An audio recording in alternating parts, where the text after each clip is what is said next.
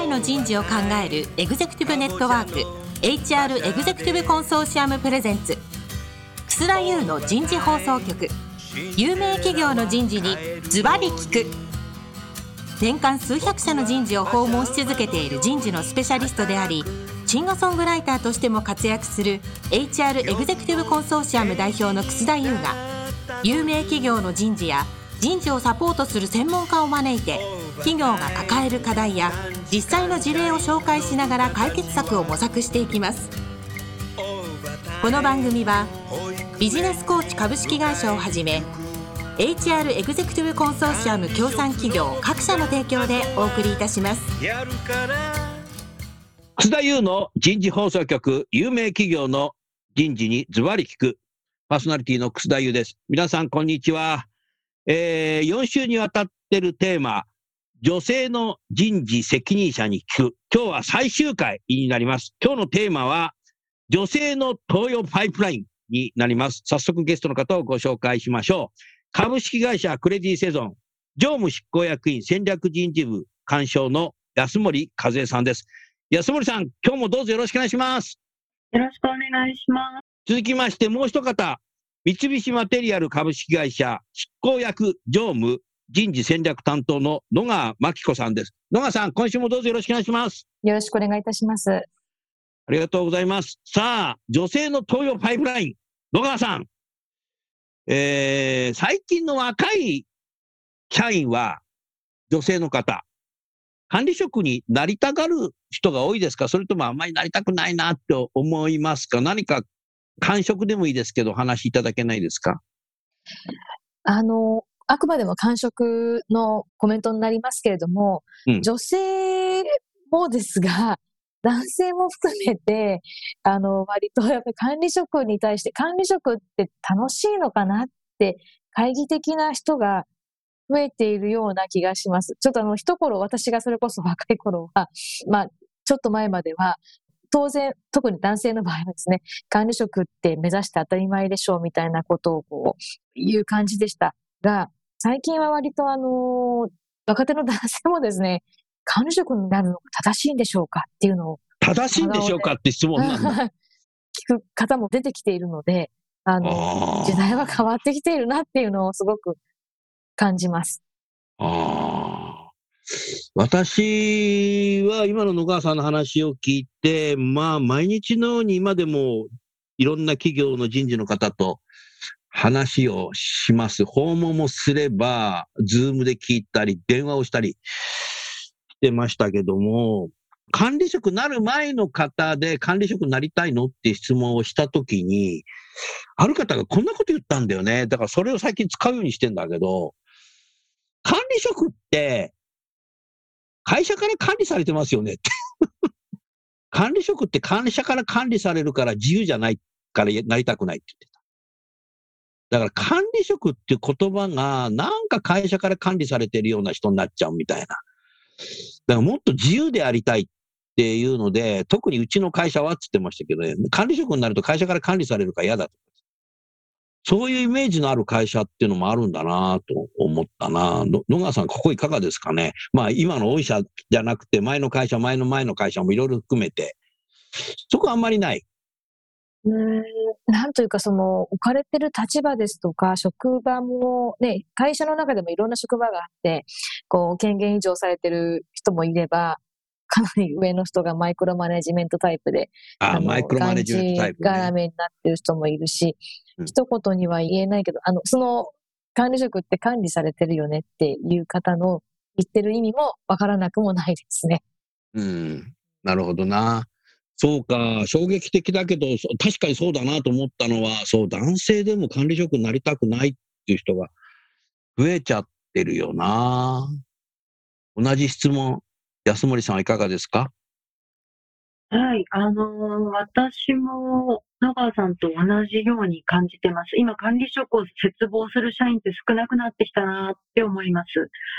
会社の中で職位が上がってく、要は課長になる、部長になるよりも、うん、世の中でどう評価されるとプロになれるんだろうみたいな、そういうことに興味関心が移ってるんじゃないかなって思いますね。会社の中の、まあ、ポストとか、報酬だけでは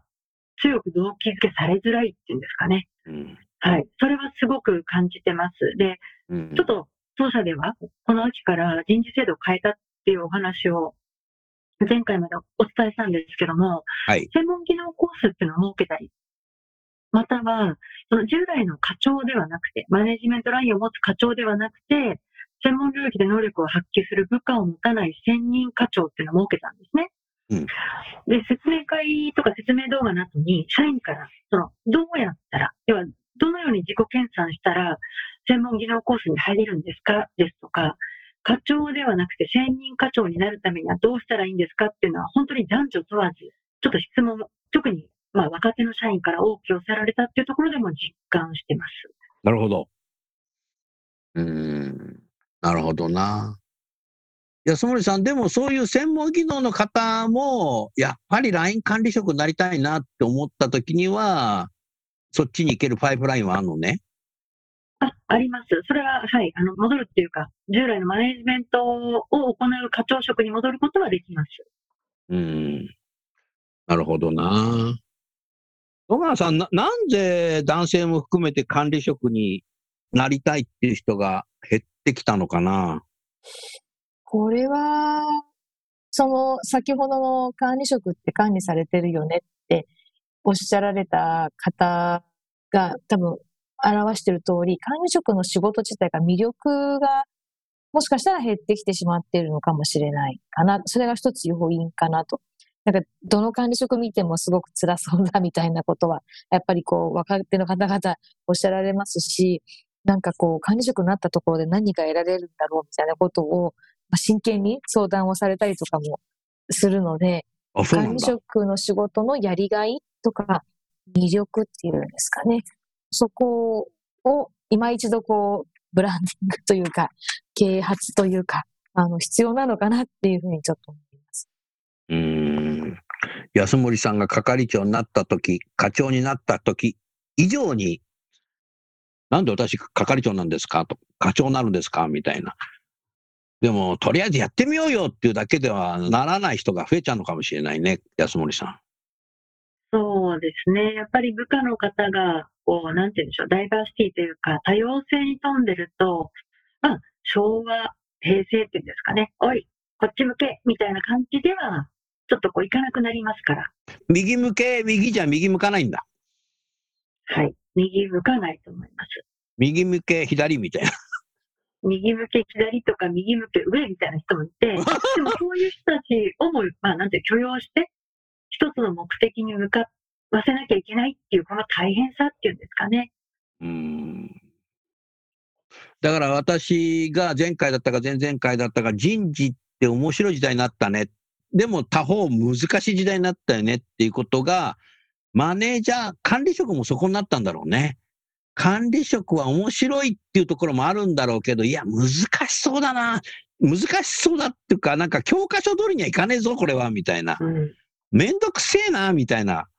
うん、なんかめんどくさいことからなんかこう逃げ出したいっていう人が増えちゃったんじゃないかな。うん。めんどくさいし、まあ難しいし、みたいな感じですかね。うん、だって管理職、フィーブルマネジメントって方程式ないもん。うん。数式じゃ解けないもんな、これ。一人一人によって違うから。そうすると、野川さん、管理職のなんか醍醐味、管理職っていいわよっていう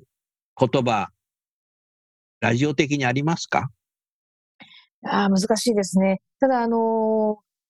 初回に少しお話しした通りですね、自分自身も実際にその管理職っていうものになった時に見える景色が、まあ、だいぶ変わったわけですね。で、自分に入ってくる情報もそうですし、日々付き合う、あの、仕事の仲間ですとか、まあ、上の方も変わりますし、人間模様も。うん、そういうところに、こう、楽しみ、刺激というか、あの、苦しいながらも乗り越えた時の達成感みたいなものがやっぱり格段に違いますので、その辺をこう、いかにこう、なんですかね、やっぱ宣伝をしていくかっていうところが肝になるかなと思いますね。私にとっては、あの、管理職、しかもこう管理職の中でもこうより難易度が高いものにチャレンジすればするほど見えてくる景色と、あの、自分に入ってくる情報の鮮度ですとか内容、格段にやっぱり変わってきたのが、すごくこう、まあ、醍醐味として、チャレンジした醍醐味としてすごく感じているところですね。今の企業では管理職になるときは、なんか登用試験みたいなのがあるんですか？はい、あります。うん。はい。フレディ・セイゾンさんは？はい、あの、この秋から制度改定しまして、管理職になるには登用試験を経てっていうことになりました。うん。コロナ禍でね、管理職登用試験を廃止した会社に聞きに行ったんですよ。だから、手上げ式にしちゃったんですよね。そしたらね、20代後半でも手上げてね、管理職になっちゃった人がいるんですけど。それから3年ぐらい経って今どうなっちゃったかっていうと、ピープルマネジメントができないんだって。だから管理職になりますってなったんだけど、できないんだ。だからやっぱり東洋試験はした方がいいのかなとかってまた言い出してるんだけど、私はね、そのやり方も手上げる人がいるんであればいいなと思うんだけど、管理職の醍醐味についても、管理職インターンシップっていうのもあってもいいんじゃないかなと。だからなんか手挙げてくるような人たちがもしいたとして、それを3ヶ月なのか半年かわかんないけど、ちょっと管理職カバン持ちみたいにして、カバンは持たなくてもいいんだけど、そうですね。カバンは持たなくていいと思う。なんかやらし、やってみてもらうとかって言うと、これ意外と面白いな。うん。野川さんどうだろう？これ勝手なこと言ってるけど。すごくいいと思います。あの、弊社でですね、これはあの、まあ、エンゲージメント策というか、インナーブランディングの一策なんですけれども、うん、あの、他者を知るという、他者っていうのは物のですね、他者を知るということで、半日体験みたいなのを少し始めてるんですね。これ、あの、広報の方で、あの、やってもらってるところなんですが、うん、なので、全然違う職場、地方の工場から本社のとある部門に来たり、そのはたまた逆だったりっていうのをやってるんです。なので、今の楠田さんのあの話だと、それを管理職バージョンで経験をしてみるっていうのは、その分責任もないですしね、その体験をしてる間、インターンしてる間は責任もないですし、あの、実際その靴を履いてみるというか、すごくいい体験になって、動機づけにつながるんじゃないかなと思いました。うん。安森さんいかがですか？はい、あの、まさにですね、今年度の上期ですね、スタッフ部門からも、やっぱりその課長登用で結構こう、まあ、アレルギーがあるような社員に対して、アレルギーがある社員、うん、そうですね。アレルギーっていうか、ちょっと、それはちょっとみたいな、に対して、やっぱりこう、課長職ではないけれども、私はあの、かつて、それこそ20年前は、まあ、ライン部門だったんで、いわゆるセンターだったんで、係長職っていうのは本当にあった部門なんですけども、スタッフ部門にもそういうものを導入してほしいっていう声があったんですね。で、ちょっとそれって、まあ、え、なんか本社でそういうのってどういう立て付けみたいに思ったんですけど、うん、まあ一旦ちょっと入れてみてもいいかなと思って、この秋から人事からもちょっとやってみようかみたいな。と思って導入します。あの、課長ではなくて、まあ、いわゆる係長職の名前は何というかは別として、一般職なんだけれども、多少ちょっとマネージメントだったり、少し権限があるみたいなことの階層を作って、そこでちょっとトライアルしてみて、よければ、スタッフ部門に全部展開してもいいかなっていうことは考えてます。うん。まあ、だから、こう、インターンシップをやったりとか、また違うアイディアでは何かね、管理職になる直前、または課長職の人になんか役員のカバ持ちをするとか、なんかそういうような、なんか、カバ持ちなんて相当昔から昭和時代からある仕組みなので、何かね、そういうのがこれから必要なのかもしれないね。やっぱりインターンシップなのか、カバン持ちか。見せるっていうのはやっぱエクスペランスするっていうのが重要なんじゃないかもしれない。エンプロイエクスペランスっていうぐらいだから。なんか必要なのかもしれないですね。答えはあありませんけど。女性は今 M 字カーブがなくなったって言いますけど、育児から戻ってきた人が何か管理職登用試験を受けられるまでに至らず、マミートラックになってしまっちゃうことってなんかありそうな気がするけども、クレディ・セゾンさん、マミートラックに入っちゃう女性っているの？はい、あのー、マミートラックとは無縁ですとは言い難いなと思ってます。うん。まあ、そうですね。女性活躍推進法とかジェンダーギャップとかあらゆる媒体でいろいろ取り上げられて、法の整備とか、いろいろ進んでる中で、働く女性の意識は、長期にわたって就労するぞっていうふうに向いてきてると思うんですけれども、うん、けれども、やっぱり初めて復職の時は、本人も所属もやっぱり戸惑うことが多くて、うん、どちらかというと、やっぱりこう、多大なる配慮を敷いたことで、一時的にマミートラックになる社員がいるのも事実です。うん。うん、ただ、そこで陥って、そのトラックを走り続けてる社員は少ないと思います。なんで、長い、その、なんていうんでしょう、就労人生の中で言うと、一時的に、やっぱりこう、何年か、ペースをつかむまでは、そのトラックを走り続けてる社員はいますけれども、うん、必ずそこから脱出してるなっていう感じはあります。そうなんだ。そこは、風土なのかね？うん、そうですかね。なんかやっぱりちょっとこう、あの、役割等級とかを入れてますので、比較的次の役割に上がるときに、本当にその今の役割でいいんだっけみたいなことを自分も所属も見返しますから、同じような仕事、もしくはその仕事を他の、まあちょっと、あの、会のジョブグレードの方がやってるみたいなところをちょっと俯瞰的に見ると、そこから脱しなきゃいけないっていう本人のマインド所属のやっぱりこう仕事の与え方みたいなところには、一定の効果はあるのかなというふうには思います。風土があるということと、仕事と育児の両立支援のいろんな制度が整っていって取りやすいっていう環境があるのかもしれないね。そうですね。あとはやっぱり長年、あの、女性がこう、まあ、ちょっとこう課長とか部長とかってところにはそれほど満足した結果出せてないですけど、比較的管理職、もしくはその主任相当職になっているということで、ロールモデルが多いっていうのもなるほど、なるほど。とは思います、ね、なるほど、なるほど。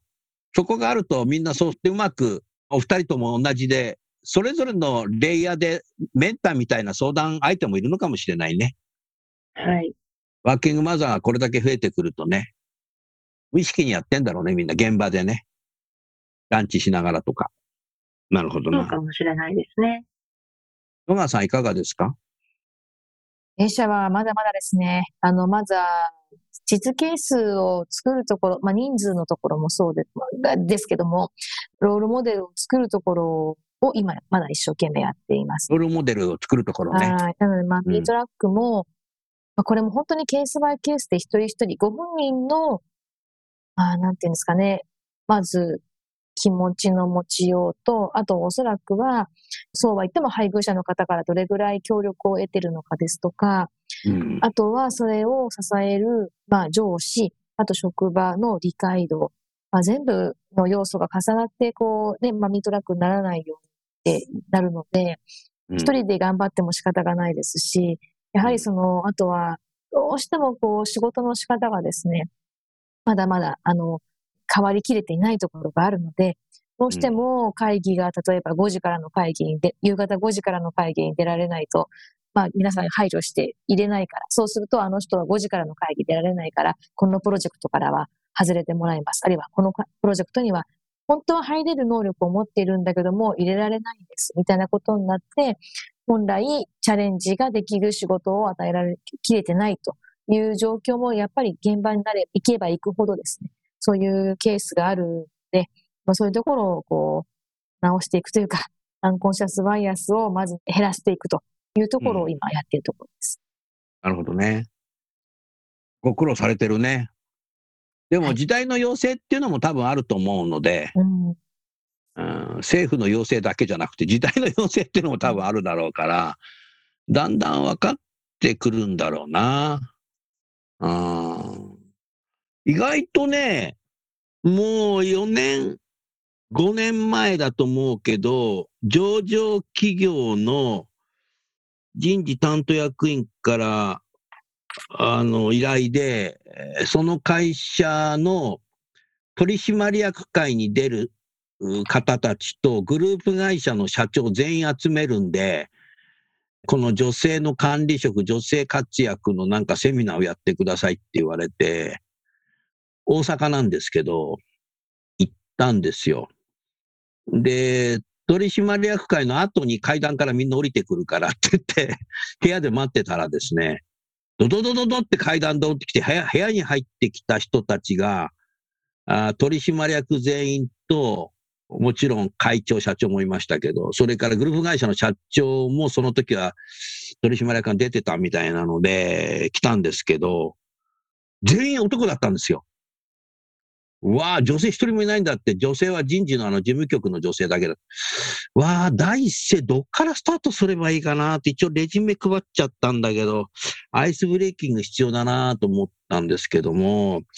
えー、最初に二つ質問します。一つ、皆様の奥様は専業主婦ですか？パートやっててもやってなくても専業主婦ですか？って言ったら、全員が専業主婦でした。なるほど。こう、もう俺、セミナー以上帰りますって帰ろうかと思ったんですけど、次に、えー、皆様のお子様で、娘さんは、皆様と同じぐらい以上の企業の総合職で、えー、女性ですか、えー、子供がいる方いますか？管理職になりたいって娘さんは言ってますか？いろいろそう質問してたらさ、結構娘のいる人が多くてさ、ラッキーと思ったんだけど、うちの娘管理職になりたいって言ってるよって言った人が一人言ったらさ、後ろの方の人が言ったんですよ。そしたらね、前の方に座ってる人がみんな後ろ向いちゃって、お前とこそうなのかみたいなこと言って えー、じゃあ皆さんの会社はどうですかってシーンってなっちゃったんですけど 結構そこからね、スタートしたことがありました。今日実はね、そこの人事関東役員とたまたま、たまたま別件で電話してたんですけども、かなり女性の管理職も増えてきた、あみたいです。まだ役員はゼロだっつってましたけどね。意外と現場の働いている方たちのお子様は結構短時間社員でも結構会議に出たりすることができるようになってきたっていうのも聞くので、多分現場の人っていうのもだんだんそういう、多分それは社会の要請ってことがそうなんだろうけど、変わってくるのが、これでも時間かかりそうですね、野川さん、安森さんね。うん。そうですね。とは言いながら、ちょっと次のテーマに行こう。まず、魅力的な女性管理職って何だろう野川さん、安森さん。なんでしょうね。難しいですね。あの、先ほどの話じゃないですけど、あの、男性も管理職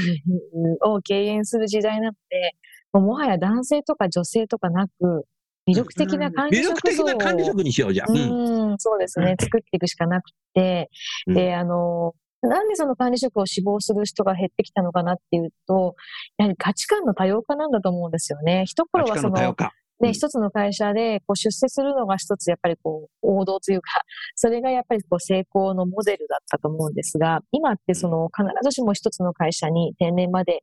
勤め上げて、そこでこう出世することだけが、こう幸せなこうサクセスのロールモデルではない時代の中で、その一つの会社の中で管理職になるということの意味を、一人一人こう動機付けっていうのをその魅力的な管理職の定義も多分一人一人変わってくるのかなって思うので、会社のために24時間、セブンデイズ、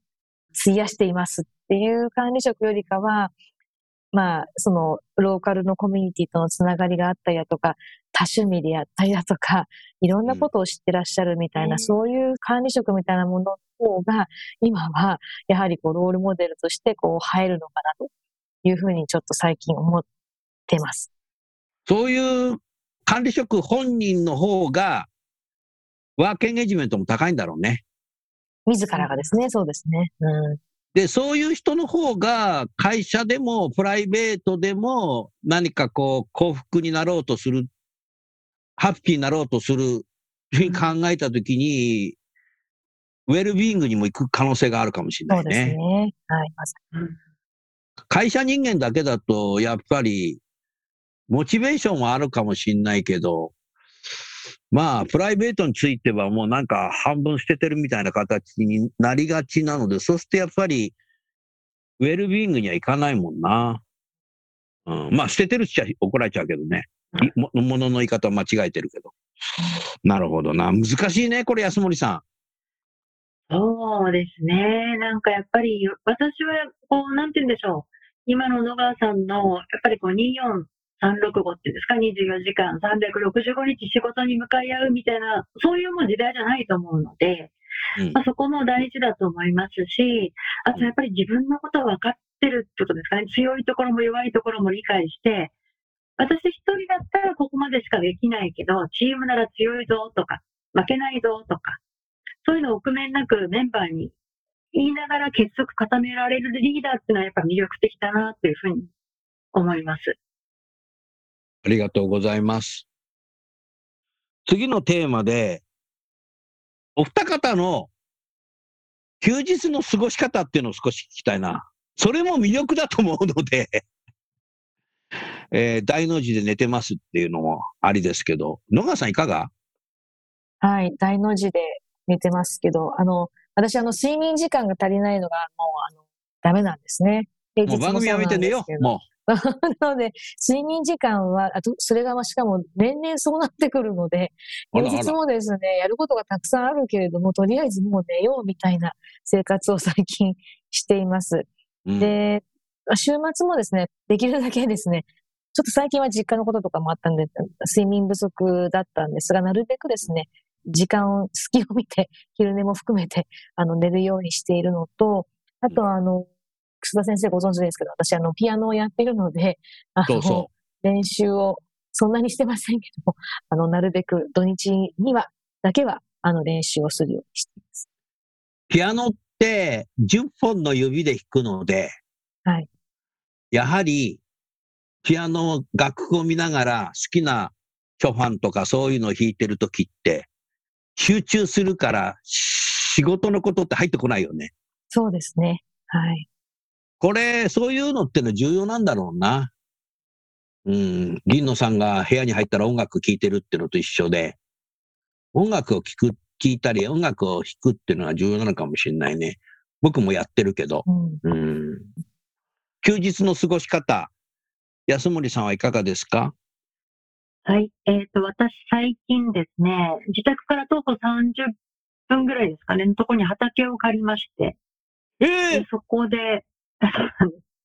すごい狭いんですけど、すごく狭い、もう玄関ぐらいですかね。うん。ですけど、畑を借りまして、夏ぐらいから借りてるんですけど、そこで、はい、あの、農作物を育てています。野菜？はい、野菜です。以前は農業ボランティアとかして、とにかく一次産業を応援しようみたいなところで、農業ボランティアやったり、なんかこう、一口オーナーっていうんですかね、とやってたんですけど、やっぱそれだけではちょっとまた物足りなくなってきて、うん、はい、畑を借りて、はい、農作物、野菜を育ててます。どんな野菜を作ってるの？緑色？まあ、あそうそうです、緑色。あの、今ちょうど植え替えの時期で、秋、冬に向けて、うん、大根とか、キャベツとか、レタスとか、はい。レタス、キャベツいいね。真似で、はい。作ってますね。僕はね、偶然だけど一週間ぐらい前にね、スムージーができるね、機械を買ったんですよ。うん、もうね、リンゴ、ブドウ、パセリ、キャベツ、ほうれん草、レモン、アボカド、いろんなものを少しずつ切ってね、入れてね、ガーって30秒あるとね、できんの。もうこれね、1日実はね、家にいると3回飲んでるんですよ。健康的。だからね、自給自足って考えたときに、野菜を作るっていうのは発想なかったけど、あのー、安森さんなんか、できすぎちゃったらさ、俺取りに行くからさ。売って。これが狭いんでね、ちょっとなんかもう本当にちょっとしかできないんですよね。でも、ちょっと初心者なんで、まだまだ、まだまだ。これ慣れれば、どっか遠いところに借りて作ってみてもいいかなと思ってます。ああ、それはいいね。育てるっていうね、植物を育てて、逆にそれも自分で食べるっていうのはいいね。そうですね。はい。だから、野川さんはピアノを弾いたり、それからあ安森さんはあ農業をやるという、それは、野川さん素晴らしいね。そうですか。うん、安森さんも素晴らしいよ。ありがとうございます。うんもうさ、あのー、サンシャインの52回半分ぐらいさ、畑にしちゃえばいいんじゃない？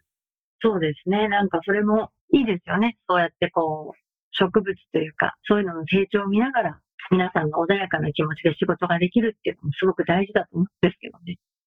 高層ビルの52階でできたキャベツをいかがですか、うん、みたいな。いいと思います。うん。かそしたらみんな会社来るようになるし。はい。あなんかそれいいなと思ったな。うん。なるほど。それぞれみんな、安森さんは睡眠はどうなの？そうですね。平日は、うん、たくさん寝たいと思ってるんですけど、やっぱり野川さんと同じで、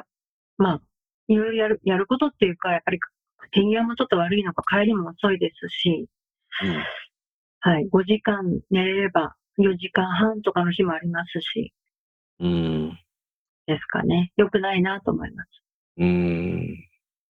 最近は減ったけど、結構俺は3時間睡眠だっつって自慢する人結構いた時代がありましたよね。今でもいるけどね、3時間睡眠で俺は死なないとかっつって。ええー、でも6時間は寝たいですよね、やっぱり。うん。野川さんに昼寝って言ったけど、僕は必ず昼寝します。今日も昼寝するよ。してたよ。30分だけどね。パワーナップですね。30分ぐらいに昼寝するのって野川さんいいよね。そうですね。はい。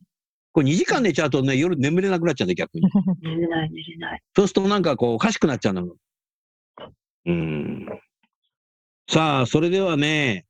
最後になります。リスナーへのメッセージに行きましょうか。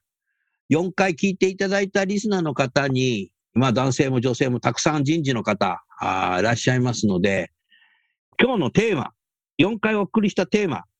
えー、女性の人事責任者に聞くっていう中でいろんな話をしたと思いますけど、メッセージを添えて番組を終わりたいと思います。じゃあ野川さん、安森さんの順番でお願いします。どうぞお願いします。はいお聞きいただきましてありがとうございました。少しちょっとかっこいいことを言いますけども、私はあのずっと人事の仕事をだいぶ長くやっているんですが、あの、人事の仕事、あるいは人を通じて事業にインパクトを与えるということをすごくこう、志して人事の仕事をやっています。で、あの、相手が人なので、あの、なかなか思う通りにいかないことばっかりがあって、かなり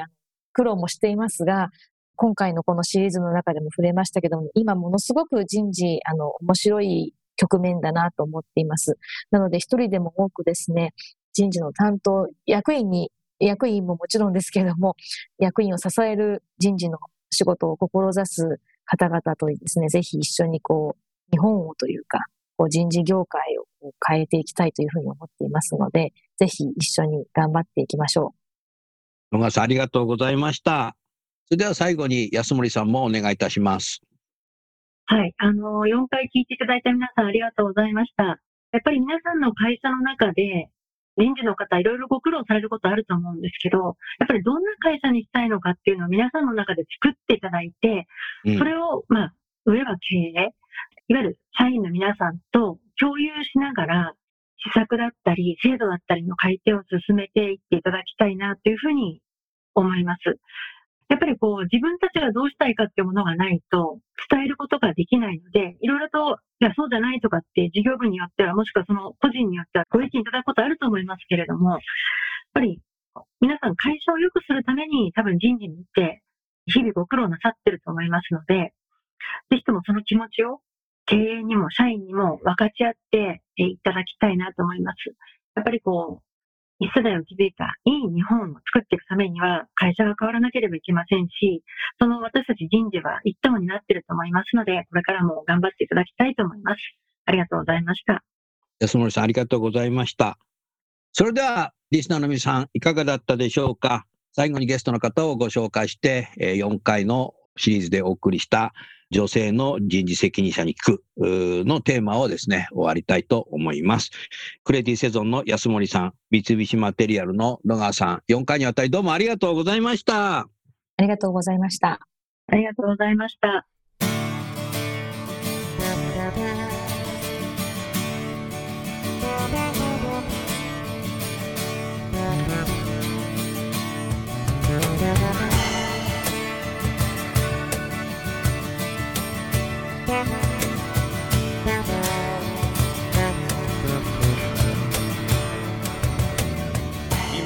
今日のお話はいかがでしたか？